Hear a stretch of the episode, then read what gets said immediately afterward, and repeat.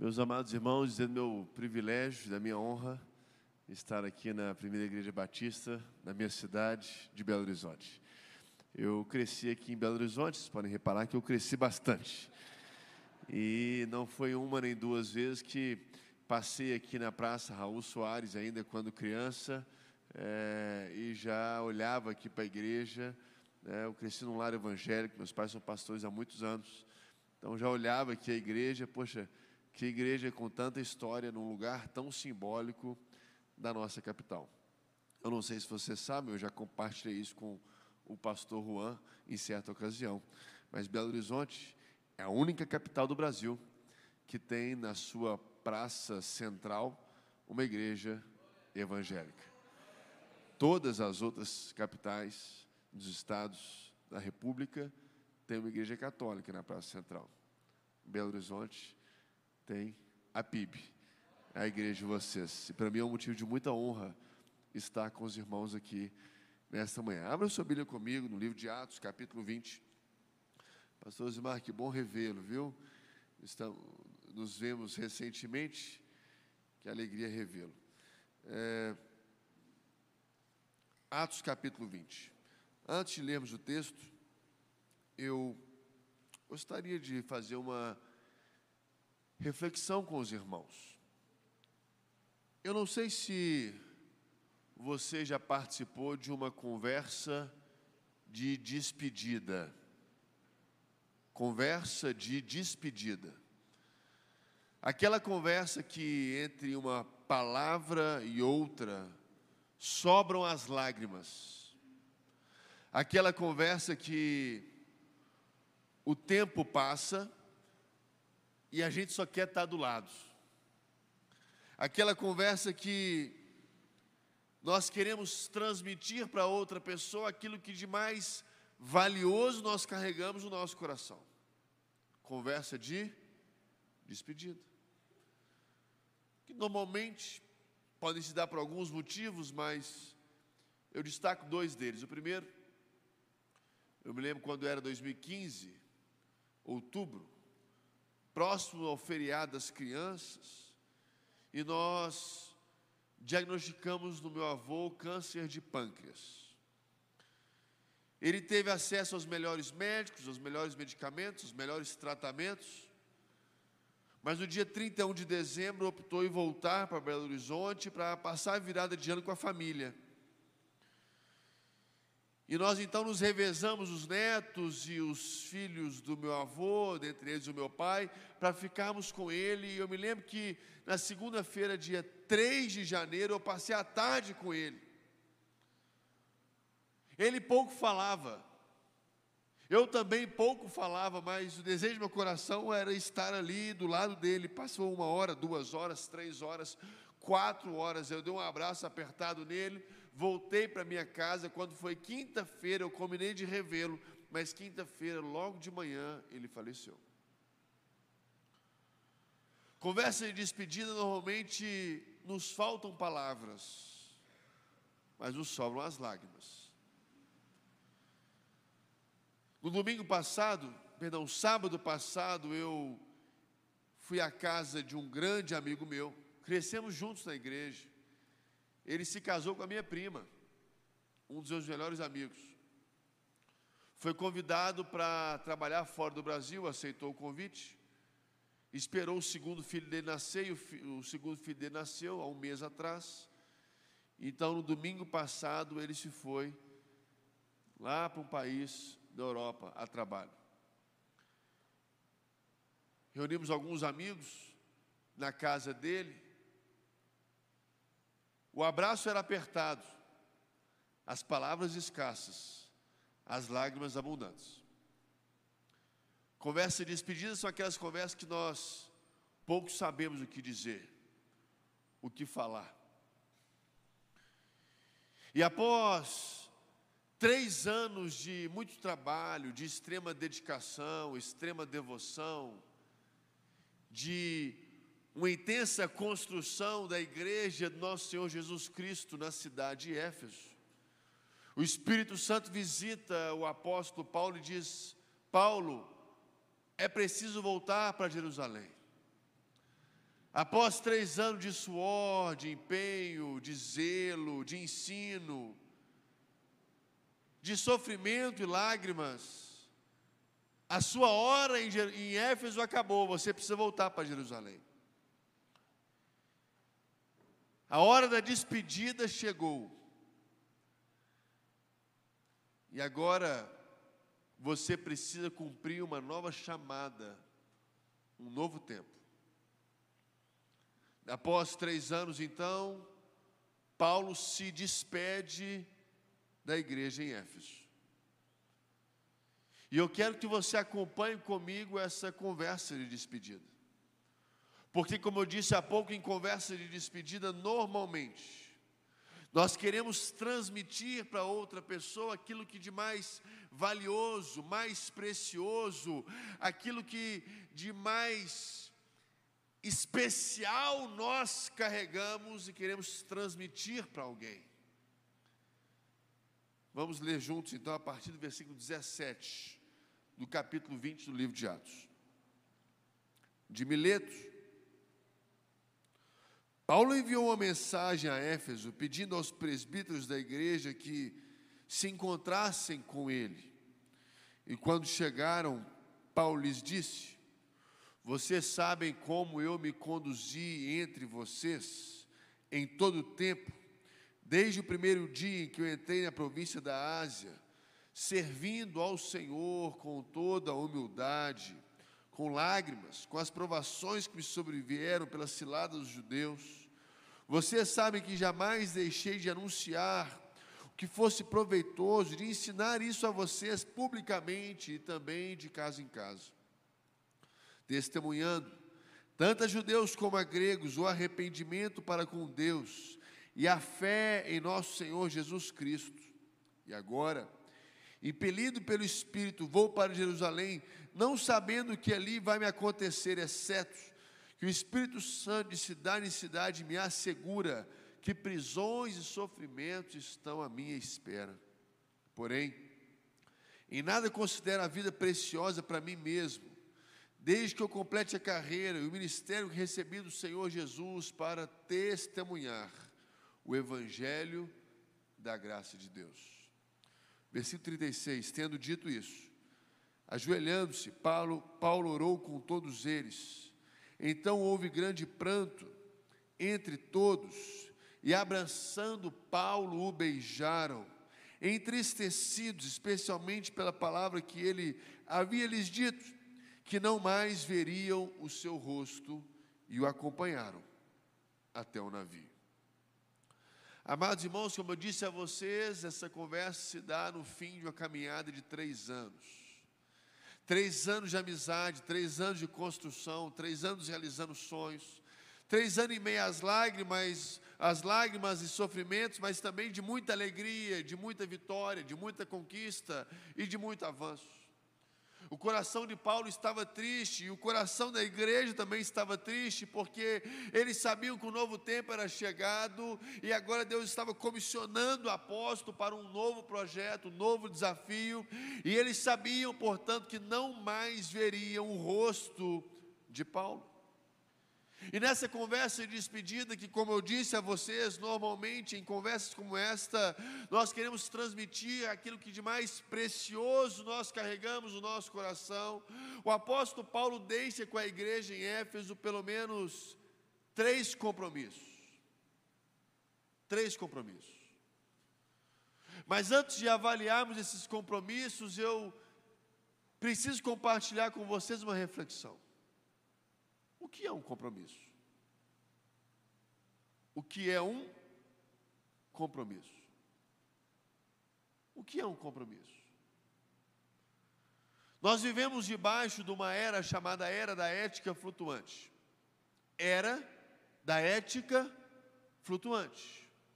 Aquilo que era bonito ontem, talvez não seja mais bonito hoje aquilo que era certo ontem talvez não é mais o que é certo hoje. Aquilo que era errado ontem, talvez não é aquilo que é errado hoje. Aquilo que era admirado ontem, talvez seja hostilizado hoje. Aquilo que era visto como pecado ontem, talvez não seja tão pecado hoje. Porque nós estamos debaixo de chamada era da ética flutuante, onde tudo pode, tudo é revisto, tudo é flexível, tudo é líquido, tudo tem um ponto de vista, tudo depende da circunstância, tudo depende do caso. Vou lhes dar um exemplo. Não há muitas décadas atrás, e a sua história certamente tem alguém assim. Alguém que enchia a boca para falar: olha, consegui um trabalho, acordo quatro horas da manhã para pegar uma enxada, trabalhar até sete horas da noite, chegar em casa cansado, coberto de poeira, de carvão e, e de sujeira, e chego em casa, mal consigo comer um prato de arroz e feijão, no máximo um ovo, durmo de novo e acordo quatro horas da manhã novamente para trabalhar, para conseguir dar para os meus filhos e netos uma condição melhor, uma história que gera gerava em nós admiração de trabalho. O tempo passou. E hoje, século 21, era da ética flutuante.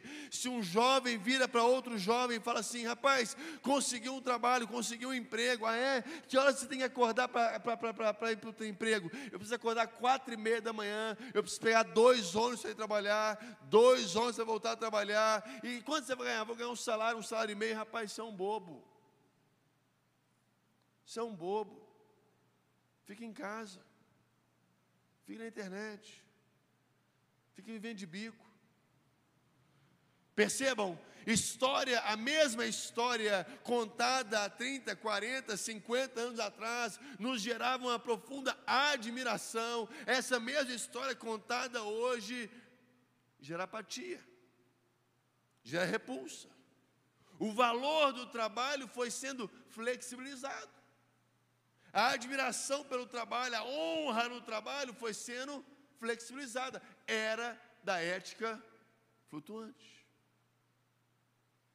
Nós gostamos de participar de muitas coisas, participar de muitos eventos, participar de muitos encontros, participar de muitas festas, participar de muitas conferências, participar de muitos congressos, mas nós pouco gostamos de nos comprometer com algo. Querem um exemplo? Olha o seu WhatsApp. Olhe quantos grupos de WhatsApp você participa. Você não fala nada. Você não conhece ninguém. Você mal mal acompanha o que está sendo lá dito. Você mal mal acompanha as propostas que estão lá sendo compartilhadas. Mas você continua lá porque você gosta de participar. Você é um participante. Você não conhece ninguém, você não fala nada, você não faz nada, você não manda nada, mas você está lá participando. E se alguém tirar, você faz bico e acha ruim. Porque nós gostamos de participar, mas nós pouco gostamos de nos comprometer. Porque a pessoa que é comprometida, ela avalia o conteúdo do grupo, ela é uma pessoa ativa no grupo, ela, ela, ela escolhe as pessoas que ela coloca no grupo, ela é intencional naquilo que ela faz. A era de pessoas que gostam de participar é movida por circunstâncias. Eu vou à igreja se o tempo estiver bom, eu vou à igreja se o meu time ganhou, eu vou à igreja se eu estiver com, com, com, com, o tanque cheio do carro, né? a gasolina está tão cara. Eu vou na igreja apenas se, talvez, como, e, e dependendo da circunstância, eu vou ou não vou. É uma era que gosta de participar, a depender das circunstâncias, enquanto as pessoas comprometidas, que entendem que é um compromisso, compromisso, elas se comprometem independente de circunstâncias. Eu estarei na igreja com chuva ou sem chuva, com gasolina quatro reais, cinco reais, seis reais, sete reais ou oito reais. Eu estarei na igreja com meu time campeão ou meu time não campeão, ou meu time sequer na final. Eu estarei na igreja, porque eu tenho compromisso com a igreja. Eu tenho compromisso com meu Deus, tenho compromisso com a comunidade, eu congrego. Eu não sou um mero participante, eu sou uma pessoa comprometida. Vocês estão entendendo a diferença que é participar e se comprometer? A diferença que é você meramente estar aqui e você ser comprometido e ter compromisso com algo. Eu não vou nem entrar na questão da família. As pessoas gostam de participar de uma família, pouco sem compromisso com a família. Casa, descasa, casa de novo, descasa de novo.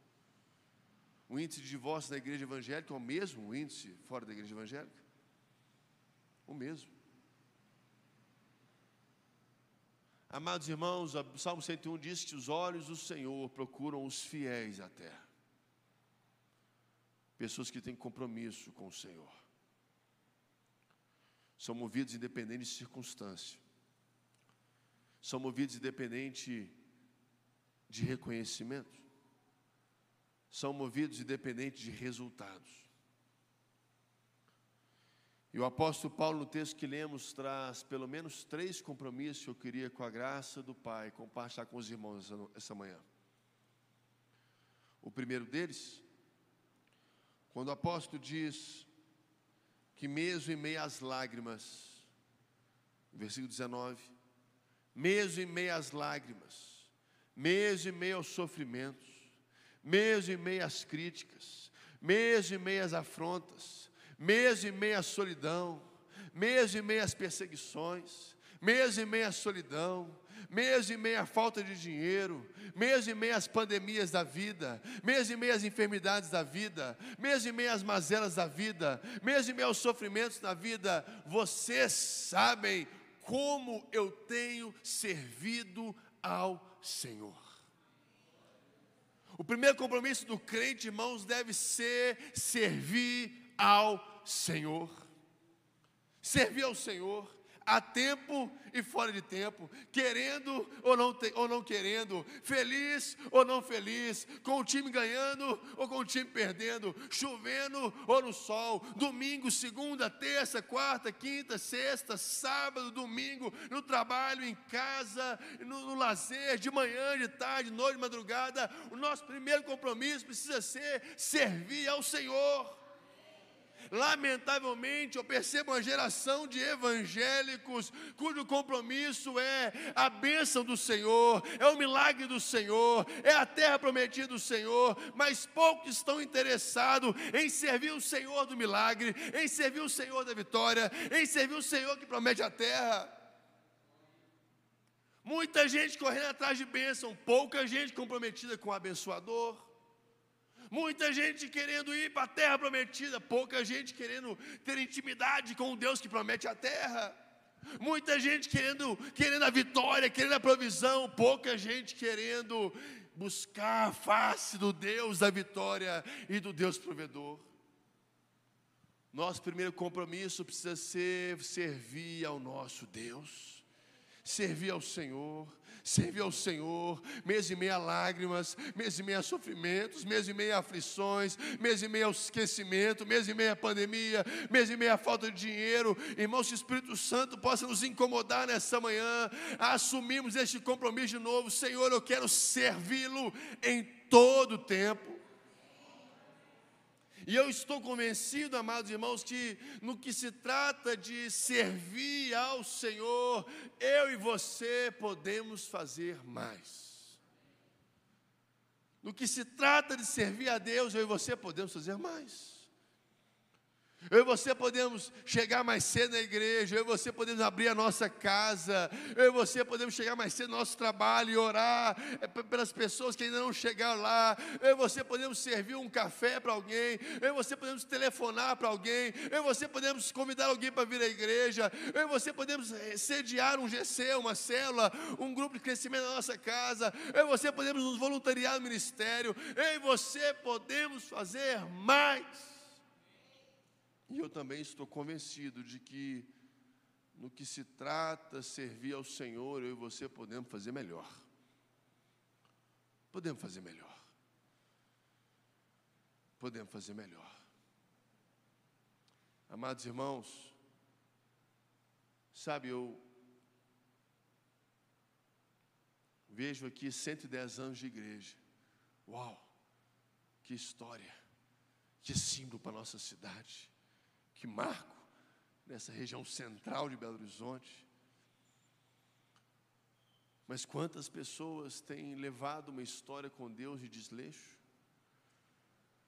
Uma história com Deus, sabe, de qualquer jeito.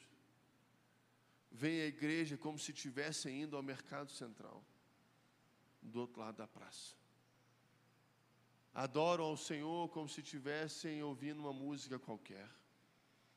Leem a Bíblia como se estivessem lendo um livro qualquer, uma placa de trânsito eu e você podemos fazer melhor. Eu e você podemos fazer mais e podemos fazer melhor.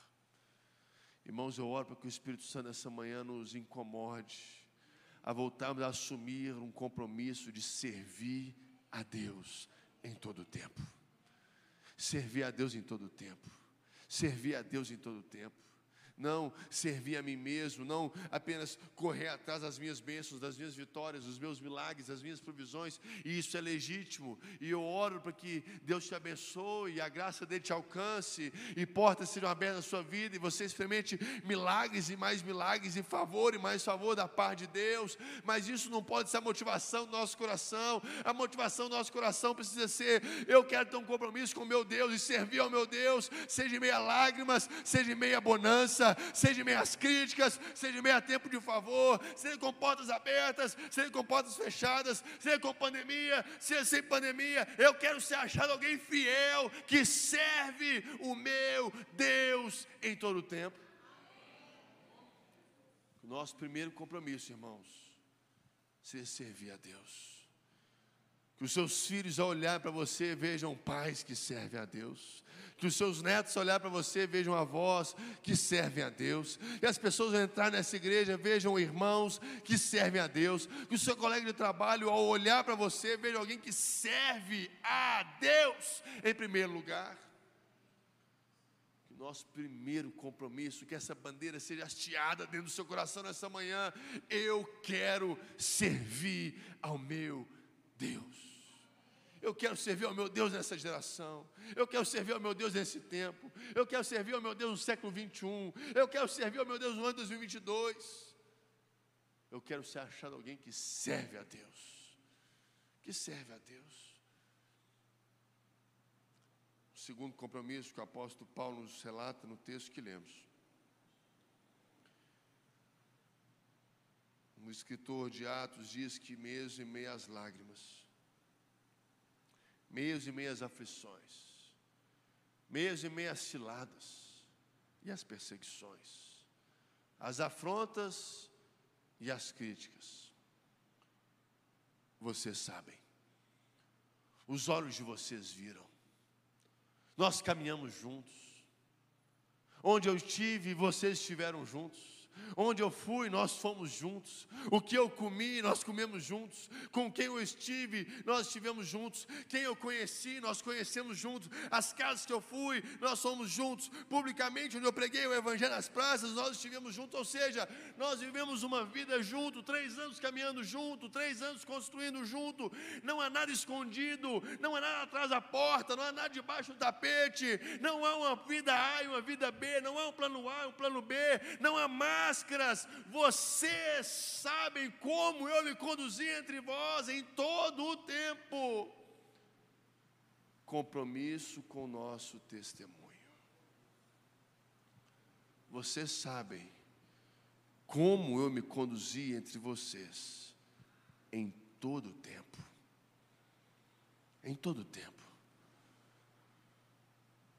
Não era só na igreja não era só dia de domingo, não era só durante o congresso da igreja, em todo o tempo.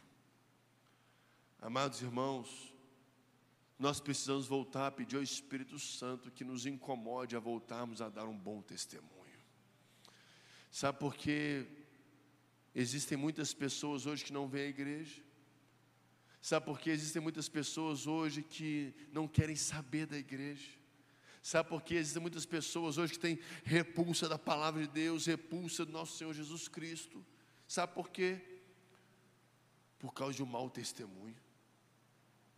As pessoas não conhecem Jesus, mas conhecem você. As pessoas não conhecem a Bíblia, mas conhecem você. As pessoas não conhecem a graça salvadora do nosso Senhor Jesus Cristo, mas conhecem você.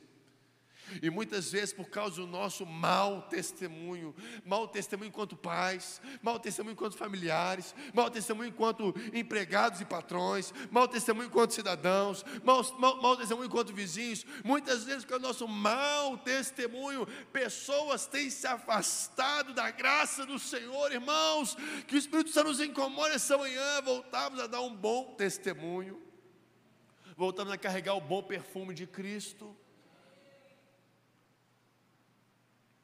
Eu me lembro uma certa ocasião que eu fui celebrar um casamento. Após a celebração, eu me assentei numa mesa com a minha esposa. Chegou um outro casal e falou: Pastor, senhor que fez a cerimônia? Eu falei: Foi, fui eu que fiz a cerimônia. Ele, ah, muito bonita a sua palavra. Glória a Deus. Você aceita um uísque? Falei, não, obrigado, vou ficar aqui na minha água. Não, pastor, eu sou da igreja também. Vamos aproveitar que aqui ninguém nos conhece, aproveitar, casamento era em outro estado, em outro lugar, longe para burro, não conhecia ninguém. Vamos aproveitar que ninguém nos conhece. Que péssimo testemunho. Crentes que são taxados como preguiçosos no mercado de trabalho, como fofoqueiros, mentirosos. Que péssimo testemunho. Péssimo testemunho do pai cristão que vem à igreja, adora ao Senhor, dizima, levanta as suas mãos, chega em casa e maltrata a sua esposa, chega em casa e mal conversa com seus filhos. Que péssimo testemunho. Que péssimo testemunho da esposa que também vem à igreja, diz amar o Senhor, adorar o Senhor, traz o seu dia a sua oferta, cultua o Senhor com toda a sua alegria, mas chega em casa, mal dá atenção para o seu esposo e para a sua família. Que péssimo testemunho. Que peça o testemunho do jovem que está na igreja, que diz amar o Senhor, adorar o Senhor, celebra o Senhor, mas mal sai do culto, já faz postagens nas redes sociais, as mais absurdas possíveis. Que peça o testemunho.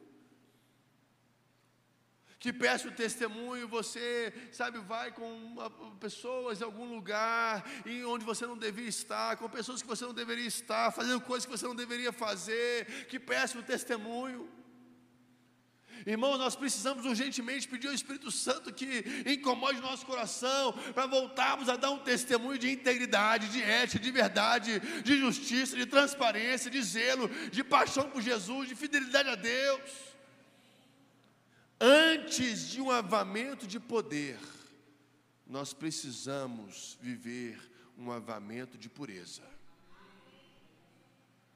Por isso que o rei Davi escreve: Senhor, renova em mim um coração puro. Renova em mim um coração puro. Eu quero dar um bom testemunho de quem o Senhor é e de quem eu sou no Senhor. Eu quero que as pessoas vejam o Senhor em mim. Como nós cantamos aqui, a luz do Senhor em mim. Eu quero dar um bom testemunho. Eu quero dar um bom testemunho para minha esposa, eu quero dar um bom testemunho para os meus, eu quero dar um bom testemunho no meu trabalho, eu quero dar um bom testemunho na igreja que eu congrego, eu quero dar um bom testemunho na cidade que eu moro, eu quero dar um bom testemunho nos amigos que eu tenho, eu quero dar um bom testemunho, irmãos. Isaías 60, Timóteo 3 diz a mesma coisa, praticamente a sociedade vive em trevas.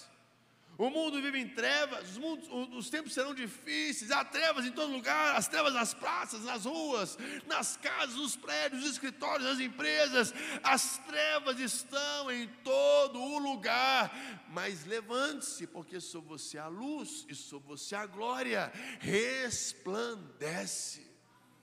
Que a luz de Deus resplandeça sobre a sua vida que você e eu possamos dar um bom testemunho da graça de Deus, um bom testemunho do Evangelho Salvador de Jesus Cristo, um bom testemunho na fé no Senhor Deus nosso Pai, um bom testemunho de sermos fiéis a Deus, apaixonados por Deus, servindo a Deus, que as pessoas olhem para você e falem: ali vai um crente de verdade, ali vai um crente raiz, ali vai um crente que ama a Deus.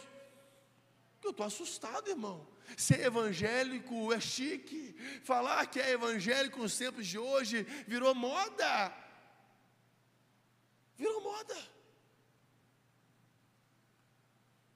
Eu cresci num lar cristão, como eu disse a vocês. E tanto na minha sala de escola como na minha sala de faculdade, eu era o único cristão evangélico. Único. Único. O único que ia na igreja, o único que lia a Bíblia, o único que orava, único. Eu tenho um irmão hoje, nove anos, fez nove anos semana passada. Eu tenho um irmão de nove anos, meu irmão, mesmo pai, mesma mãe. E lá na sala dele, por mais criança que ele seja, muitos dizem ir à igreja, muitos pais dizem ir à igreja. Vai na igreja de vez em quando, vai na igreja quando precisa, vai na igreja quando quer, vai na igreja quando precisa de um milagre, de uma cura, de uma intervenção. Procura a bênção, procura o um milagre, procura a vitória. Mas de tarde estão tomando isso, estão se embriagando, estão dando mau testemunho, indo em shows profanos, estão fazendo coisas erradas, estão caminhando os caminhos mais escuros da vida. Que testemunho péssimo, irmãos. Nós precisamos voltar a ter compromisso com o nosso testemunho no seu trabalho, dê um bom testemunho. Na rua, no prédio, na sua vizinhança, dê um bom testemunho. No trânsito, dê um bom testemunho. Na nossa cidade, dê um bom testemunho. Nas suas redes sociais, dê um bom testemunho. Na sua casa, dê um bom testemunho. Vocês sabem como eu me conduzi entre vocês em todo o tempo. Você sabe que o Espírito Santo nos leve nesta manhã a um novo nível de integridade, a um novo nível de verdade, a um novo nível de transparência, a um novo dia de referência. O apóstolo Paulo escrevendo a Timóteo, Timóteo, presta atenção, Timóteo, você precisa ser padrão dos fiéis, você precisa ser uma pessoa exemplar, uma pessoa referência, uma pessoa que vai, de alguma forma, ela vai promover a régua, vai promover o padrão das outras pessoas, não é o pastor que precisa ser exemplar, não é o casamento do pastor, não é a família do pastor, é cada um de nós, crentes em Jesus Cristo, salvo e remido pelo sangue do Cordeiro, que precisamos assumir esse compromisso. Eu quero ser uma testemunha viva do meu Deus. Compromisso com testemunho. Que o Espírito Santo nos incomode essa manhã, irmãos, a voltarmos a dar um bom testemunho. Terceiro compromisso que temos diante de nós. O apóstolo Paulo fala: vocês sabem que em todo tempo eu sempre servi ao Senhor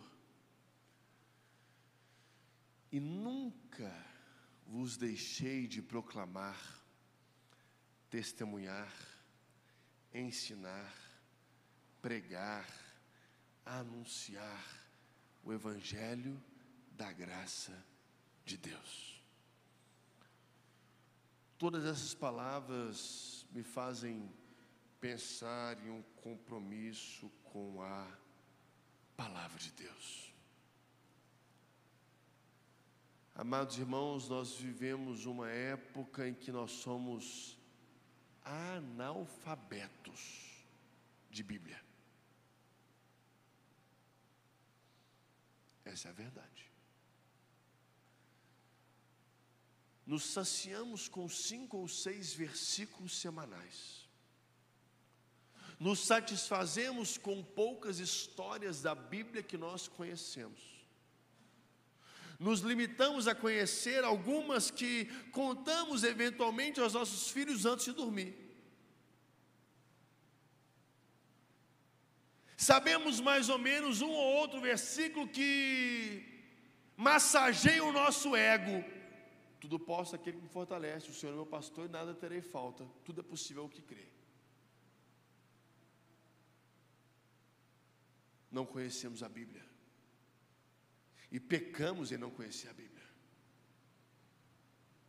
A Bíblia é lâmpada para os nossos pés, é luz para os nossos caminhos. A Bíblia é a bússola do Pai para o propósito que Ele tem para você. A Bíblia é o manual do Criador para a sua criação. É a Bíblia.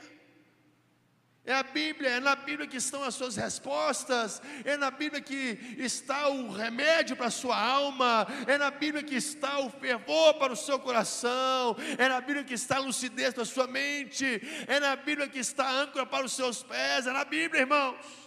Não é no YouTube, não é no Netflix, não é no WhatsApp, não é no Instagram, não é nos gurus da vida, não é nas palestras de coaching da vida, por melhores que sejam materiais que contenham nessas plataformas, está muito longe, muito aqui. Não compara com a palavra do nosso Deus, não compara. Eu vejo pessoas fazendo maratonas em Netflix, pessoas viajando para assistir duas, três, quatro horas de uma boa palestra, mas pouco nos dedicamos à palavra de Deus, pouco estudamos a palavra de Deus, pouco sabemos a palavra de Deus, pouco meditamos a palavra de Deus, não sabemos a palavra, irmãos. Não sabemos a palavra, não conhecemos a palavra.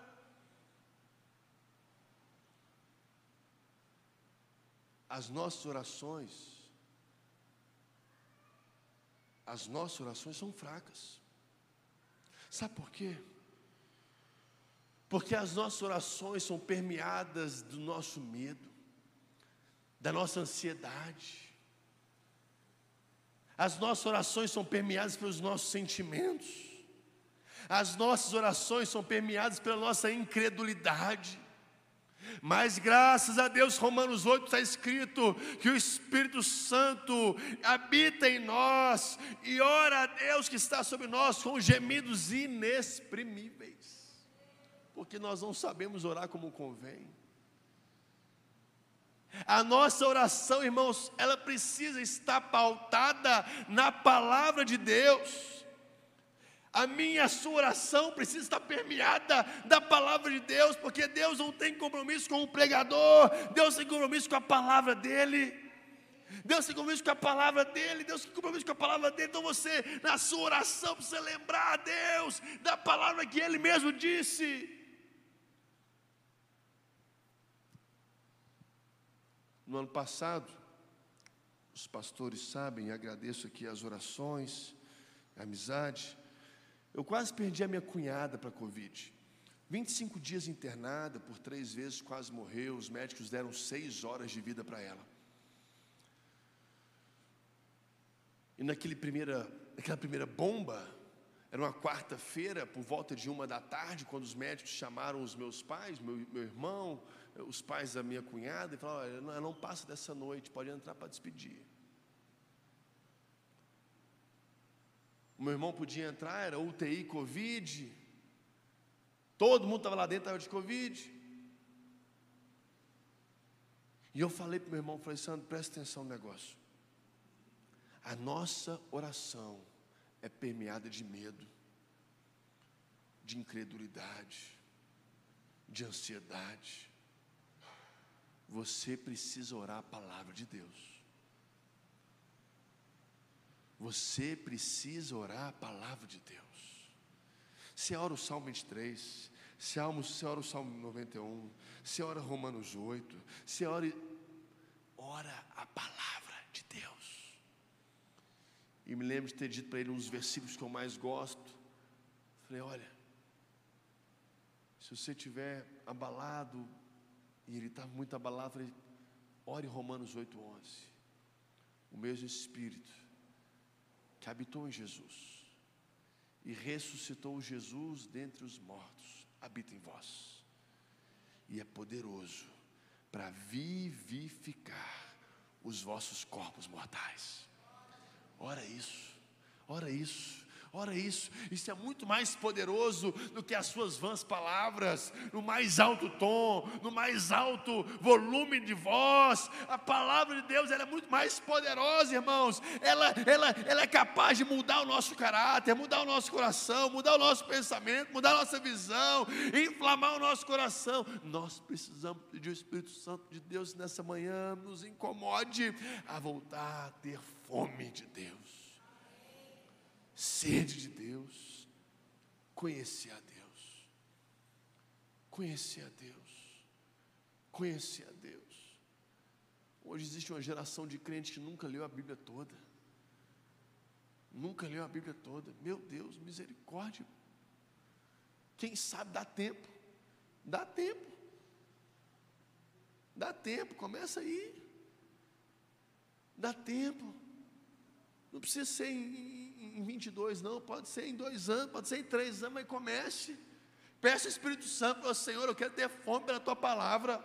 Eu, eu, não quero ficar perdido aí, vendo essas coisas na televisão, vendo esses Big Brother da vida. Meu Deus, sem misericórdia. Eu quero voltar a ter fome pela tua palavra. Eu quero acordar e correr para a palavra e deixar meu coração ser transformado pela palavra, minha mente ser transformada pela palavra, o meu caráter ser transformado pela palavra. Pastor, não estou entendendo nada, mas eu creio que a palavra de Deus é poderosa para forjar o seu coração, a palavra de Deus é poderosa para guiar os seus passos, a palavra de Deus é poderosa para inflamar a sua vida de novo, a palavra de Deus é poderosa para levantar a sua fé de novo, mas não estou entendendo nada. Leia, mas não estou entendendo nada, medite, mas eu não estou entendendo nada, estude, mas eu não estou entendendo nada, leia de novo, porque a palavra de Deus é poderosa, é poderosa.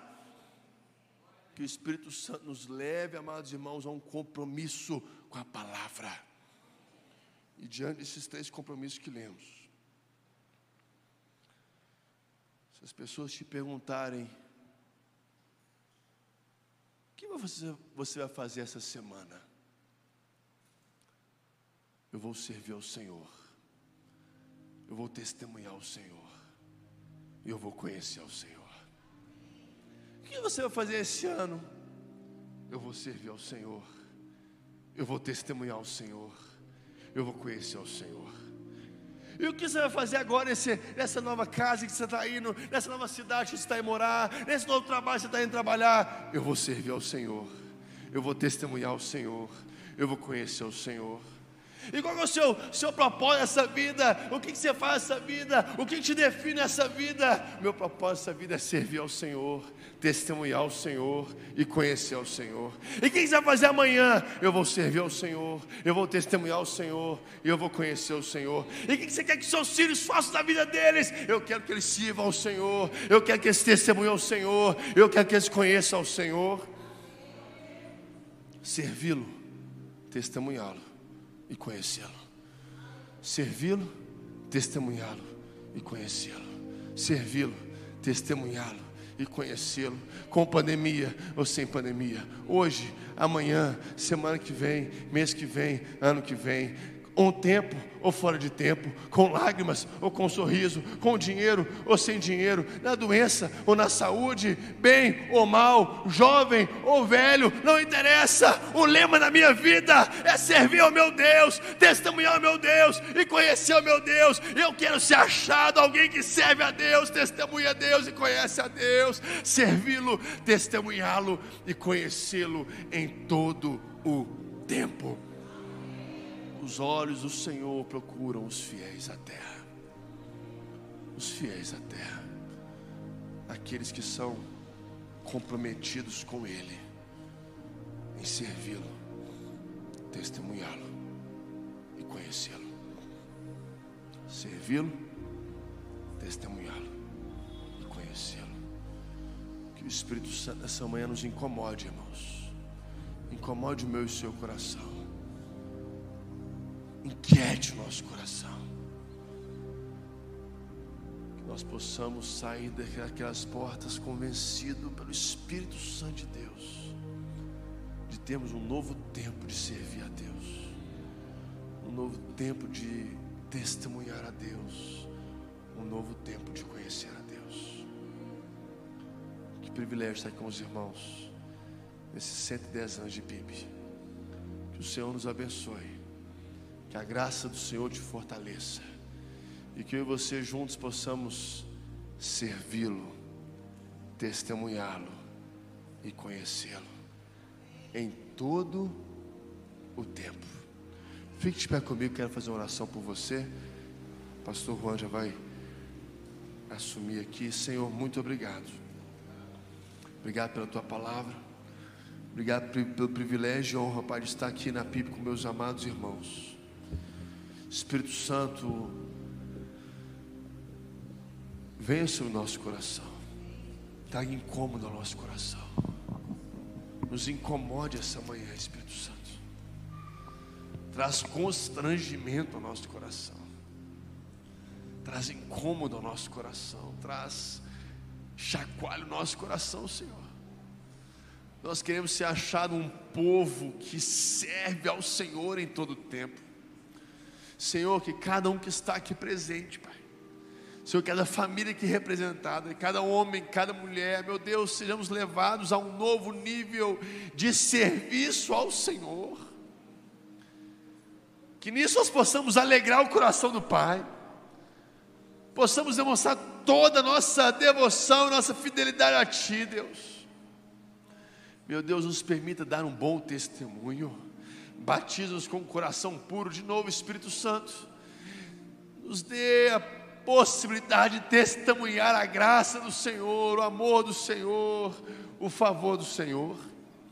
Leva-nos a esse lugar, Pai, de darmos um bom testemunho do Senhor Jesus. E que o Espírito Santo nos dê fome pelo Senhor, fome em conhecê-lo em conhecê-lo, em conhecê-lo. Eu quero te conhecer mais, Senhor. Quero te conhecer mais, eu quero te conhecer mais, eu quero te conhecer mais. Desperte nossa fome pela tua palavra, Senhor. Sede por mais de ti, Senhor. Incomode nosso coração para servi-lo, testemunhá-lo e conhecê-lo. Abençoa cada um dos meus irmãos, Pai. Sedimenta essa palavra no nosso coração nessa manhã. No nome de Jesus.